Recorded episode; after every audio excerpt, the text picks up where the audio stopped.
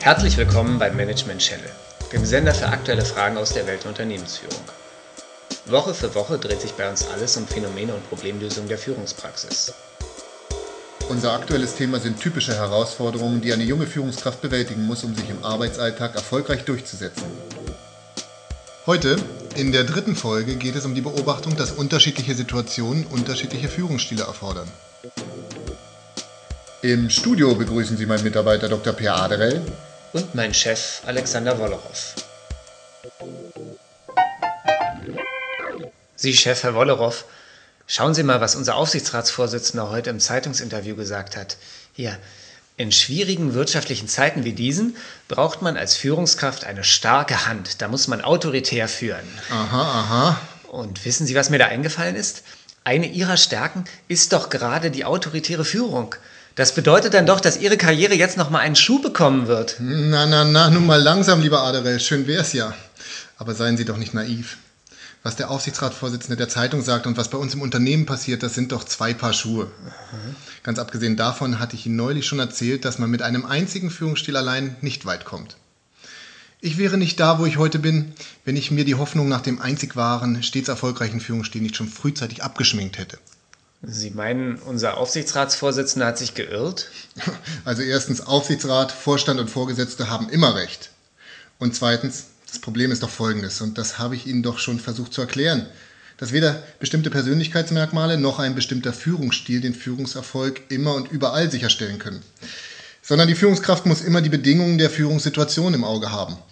Und in wirtschaftlich schwierigen Zeiten sollte man autoritärer führen, weil man nur so den Laden zusammenhalten kann. Hm, nun ja, die wirtschaftliche Lage ist natürlich einer von mehreren Faktoren, aber nach meiner Ansicht nach nicht gerade einer der wichtigsten. Denken Sie doch mal an unsere Abteilung, wo wir ganz unterschiedliche Probleme zu lösen haben. Manchmal sind das ganz einfache Routinearbeiten, wo ich mich fast schon schäme, dass ich Sie und Ihre Kollegen damit beauftrage.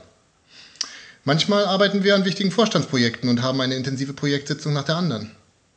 Ich würde mich doch lächerlich machen, wenn ich mit ihnen immer nur autoritär umspringen würde. Mhm.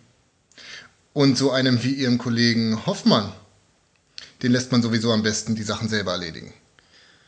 Ein Freund von mir hat mir mal von einem amerikanischen Führungsmodell erzählt, das einem für verschiedene Situationen den optimalen Führungsstil empfiehlt. Man soll darauf achten, wie erfahren die Mitarbeiter sind und sich als Führungskraft dann entsprechend verhalten. Sehen Sie, es kommt auf die Situation an. Und damit ist nicht immer die wirtschaftliche Situation gemeint. Ich fand das damals ziemlich kompliziert und habe es auch nicht ganz verstanden. Aber wenn ich das richtig sehe, dann passt das Modell genau zu unserem Problem, oder? Ja, und was sagt jetzt dieses amerikanische Modell? Naja, das sagt, dass man Mitarbeiter mit geringer Erfahrung und einer geringen persönlichen Reife mit einem stärker aufgabenorientierten Führungsstil führen soll. Man setzt bei diesen Mitarbeitern vor allem auf klare Unterweisung. Mit zunehmender Erfahrung von Mitarbeitern soll die Führungskraft die Aufgabenorientierung reduzieren und die Personenorientierung erhöhen. Das heißt, je erfahrener der Mitarbeiter, umso mehr Mitsprachemöglichkeit soll ihm eingeräumt werden.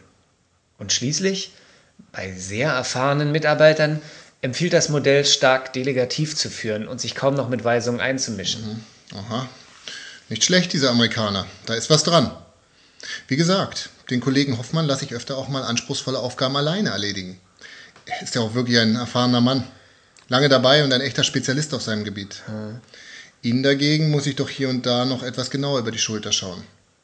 Zum einen fehlt Ihnen an manchen Ecken noch das Verständnis, wie die Dinge bei uns im Unternehmen im Detail laufen. Zum anderen haben Sie mir noch viel zu viele Flausen im Kopf. Die sind zwar gut gemeint und ich war ja selber mal jung, aber es bedarf eben gewisser Spielregeln in der Zusammenarbeit einer Abteilung. Herr Wollerow, darf ich denn auch irgendwann mal etwas anspruchsvollere Projekte bearbeiten? Das hängt von Ihren Fortschritten ab, Aderell. Und da hakt es wohl ein bisschen mit Ihrem amerikanischen Modell. Denn äh, wenn ich Sie wirklich immer nur so behandle, wie es Ihrem Erfahrungsstand entspricht, werden Sie wohl kaum Fortschritte machen, oder? Hm. Dann muss ich Ihnen doch bis in alle Ewigkeit bei jeder Kleinigkeit auf die Finger schauen. Als Führungskraft steht man eben auch in der Verantwortung, die Mitarbeiter weiterzuentwickeln. Man muss sie immer wieder vor neue Herausforderungen stellen, an denen sie wachsen können. Was ich, glaube ich, als Führungskraft nicht schaffen würde, ist all diese Führungsstile gleichzeitig auf die Reihe zu kriegen. Ich würde mich bestimmt lächerlich machen, wenn ich den Autoritären spielen soll. So vielen verschiedenen Anforderungen auf einmal gerecht zu werden, scheint keine einfache Sache zu sein. Ich möchte keinen Namen nennen, aber Ihr Chef zum Beispiel ist nicht sehr glaubwürdig, wenn er sich kollegial zu geben versucht und auf Teufel komm raus diese Friede, Freude, Eierkuchenstimmung verbreiten will. So etwas kann man doch nicht ernst nehmen. Ja, aber so ist das eben. Das Führungsgeschäft ist anstrengend und in dieser Hinsicht hat Ihr Modell auch wieder recht. Eine erfolgreiche Führungskraft muss viele verschiedene Erwartungen der Mitarbeiter unter einen Hut bringen. Und das ist nun mal keine leichte Aufgabe. Im Vertrauen, das ist mir auch nicht immer gelungen.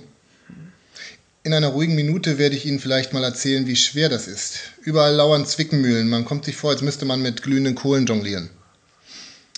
Aber jetzt an die Arbeit, Adere, die Ablage wartet. Alles klar, Chef. Schönen Feierabend Ihnen.